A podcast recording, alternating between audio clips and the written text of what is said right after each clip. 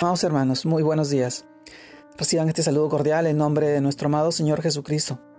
Y permítame compartirles la reflexión de hoy día, el cual se titula ¿Tienes al Hijo de Dios en tu corazón? Amado hermano, esta es una pregunta en la cual nos hacemos todos los días. ¿Tienes al Hijo de Dios en tu corazón?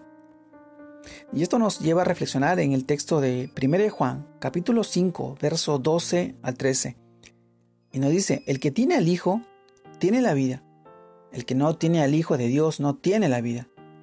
Estas cosas os he escrito a vosotros que creéis en el nombre del Hijo de Dios, para que sepáis que tenéis vida eterna, y para que creáis en el nombre del Hijo de Dios. 1 Juan capítulo 5 verso del 12 al 13. También leemos Juan capítulo 12 verso 48, el cual nos dice, el que me rechaza y no recibe mis palabras, tiene quien le juzgue. La palabra que he hablado, ella le juzgará en el día postrero. Juan capítulo 12, verso 48. Amado hermano, el tema de hoy día, y es en forma de pregunta, ¿tienes al Hijo de Dios en tu corazón? Y esto nos lleva a reflexionar en este texto. Las cosas eh, que están escritas en la Biblia son para que, para que al leerlas las creamos, y si decimos que hemos creído, las obedecemos.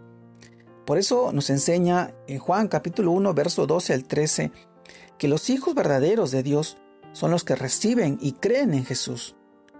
Pero, ¿qué es lo que debemos recibir de parte de Jesús? Esta es la pregunta en la cual debemos hacernos el día de hoy. Lo que debemos recibir es su palabra, porque lo que allí está escrito nos da fe, nos da certeza, desarrolla convicción, en nuestra vida. Pero además es porque la palabra de Cristo es espíritu y es verdad. Sus palabras nos transforman, nos limpian y recrean en nosotros un nuevo ser, un nuevo corazón que puede obedecer a Dios y agradarle en todo. También cuando obedecemos su palabra al Padre y Cristo, harán morada en nosotros y se manifestarán en nuestra vida. Esto lo encontramos en el libro de Juan capítulo 14, versos 21 y 23 pero, amados hermanos, si no estudiamos la Biblia, si no recibimos su palabra, no nos engañemos, no tenemos a Cristo, solo somos adeptos. Nos gusta medio escuchar, medio oír el mensaje de Dios. Y nos agrada, pero estamos más pendientes de otras cosas, de las ocupaciones diarias, de los afanes de la vida. Y no dedicamos tiempo de calidad a su palabra. Ni siquiera el día que dedicamos a congregarnos. Tal vez sea duro este mensaje o lo que te estoy hablando, pero es urgente. Si no has recibido su palabra, no tenés a Cristo. Y si no tienes a Cristo, no tienes vida eterna. Hoy te pregunto, ¿qué harás al respecto sobre lo que te estoy hablando? Amado hermano, primero, déjame decirte, inicia una relación con Cristo. Saca tiempo para conocerle. Como en cualquier relación, el tiempo que dediquemos determina la calidad de la relación. Inicia dedicando una hora en la semana para que alguien te enseñe la palabra de Dios, recibiendo un curso bíblico, asistiendo a un grupo familiar, alguien que esté lleno del Espíritu Santo y que haya nacido de nuevo y que estudie la Biblia mejor que cualquier otro.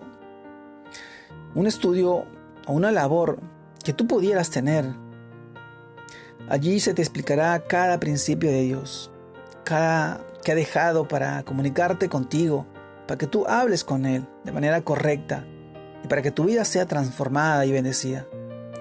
Amado hermano, luego, luego tu deber por amor es compartirla y enseñarla a otros. Hoy en este tiempo yo te pregunto, ¿estás dispuesto? ¿Estás con un corazón abierto, dispuesto a entender su palabra? Amado hermano, aquí estamos tus hermanos, dispuestos a enseñarte, dispuestos a, colaborar en tu crecimiento espiritual. Este tema nos hace reflexionar sobre cómo estamos teniendo nuestra vida de creyentes, de seguidores de Cristo, siendo sus discípulos. Tenemos al Hijo de Dios en nuestro corazón. Dios es amor.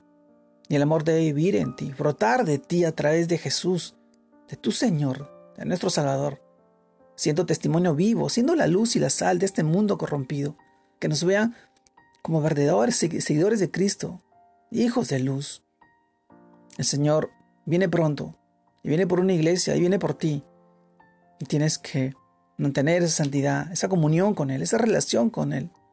Permite que Él transforme tu vida y la vida de tu familia, la vida de tus hijos, la vida de tus seres queridos, las personas que están a tu alrededor, siendo de bendición para cada uno de ellos. Mi amado hermano, te mando un fuerte abrazo. Dios te guarde y te bendiga en esta semana, en este inicio de semana, y que tú puedas seguir creciendo en el Señor, siendo de bendición para muchas personas.